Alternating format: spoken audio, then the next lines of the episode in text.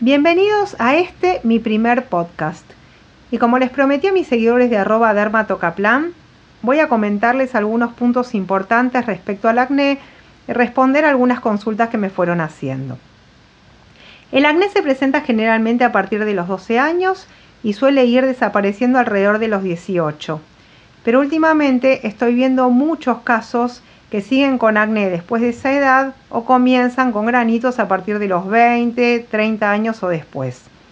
¿Qué pensar en estos casos? En tiempos de pandemia, el barbijo pasó a ser el gran protagonista.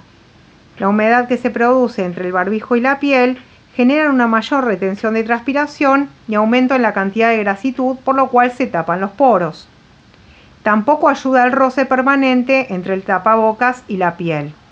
Pero como lógicamente tenemos que seguir usando el barbijo, les voy a pasar algunos consejos que les puede ser útil.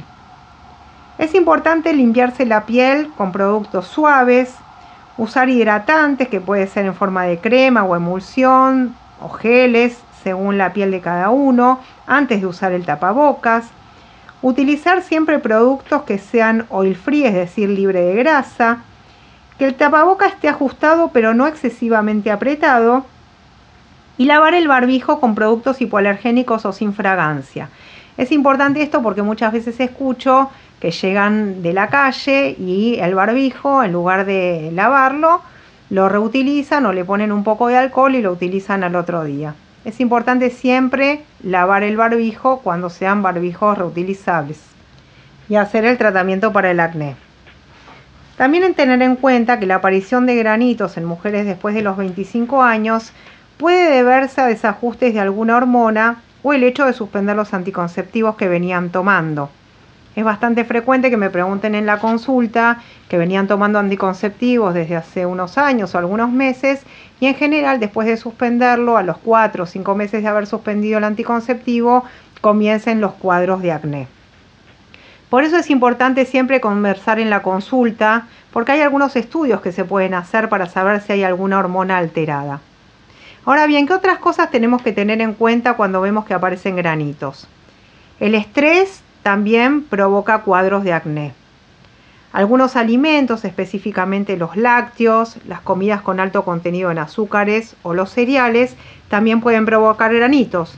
Ahora, ¿esto significa que dejes de tomar leche o comer queso? No. Especialmente porque los lácteos aportan calcio, por ejemplo, que es muy importante para los huesos. Lo que sí, simplemente tratar de comer o tomar lácteos con moderación. Estoy viendo además una tendencia cada vez mayor a las dietas vegetarianas o veganas que obligan en la mayor parte de la gente a tomar vitamina B12. Algunos estudios sugieren que esta vitamina podría regular la actividad de las bacterias relacionadas con el acné y provocar en forma indirecta granitos e inflamación. Pero ojo, la vitamina B es muy importante. Por eso si tu alimentación es vegetariana o vegana, te recomiendo una consulta con la nutricionista para chequear la cantidad de vitamina B que tenés en el organismo. Y si necesitas tomar vitamina B, siempre con control y haciendo el tratamiento en forma conjunta con dermatología por si aparecen granitos. Otra de las preguntas que me hicieron es cuántos tipos de acné existen. Pueden aparecer los llamados comedones abiertos, que es el típico punto negro que todos conocemos. Los comedones cerrados, que son granitos que en general son pequeños, color piel normal, que no tienen pus. Granitos más rojos e inflamados con pus y granos más grandes, dolorosos y más profundos, llamados nóduloquistes. Es importante tener en cuenta que el acné aparece generalmente en las zonas de la piel donde hay más glándulas sebáceas como cara, pecho y espalda. Si bien el acné se manifiesta con la aparición de granitos, hay que tener en cuenta que no todos los granitos son acné. Hay otras afecciones, por ejemplo, como la foliculitis o la rosácea, de las cuales voy a hablar en otro capítulo, que también se manifiestan con granitos, pero se tratan distinto.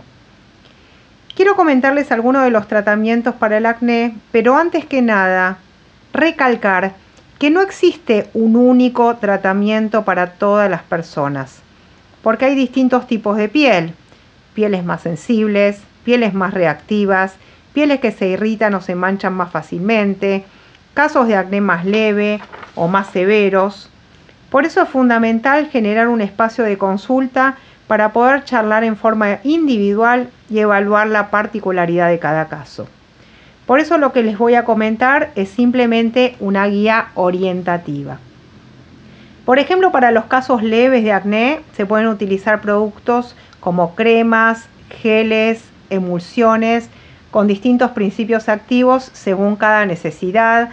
Obviamente es muy importante la limpieza de la piel, que tiene que ser dos veces al día, a la mañana y a la noche, dependiendo el producto para cada caso en particular, y utilizar protector solar. Ya para los casos leves a moderados se puede agregar además medicación por boca como antibióticos específicos y tener en cuenta que estos generalmente tienen un muy buen efecto pero no deben utilizarse más de tres meses seguidos. Existe otro medicamento por boca llamado isotretinoína que permite controlar el acné a más largo plazo y es muy efectivo. Este tratamiento requiere de algunos análisis y en todos los casos debe ser indicado y controlado por el dermatólogo o la dermatóloga tratante. Muchos me preguntan además por qué quedan marcas o cicatrices de acné a pesar de no haberse apretado los granitos. Las cicatrices no dependen únicamente de manipular los granitos, si bien hay que evitarlo, por supuesto, pero también pueden quedar marcas cuando los granitos están inflamados o son muy profundos. Por eso insisto siempre en empezar un tratamiento lo antes posible y no dejar pasar mucho tiempo. Espero que esta información te haya sido útil. Espero sus dudas sobre este o cualquier otro tema por mensaje directo en arroba dermatocaplan.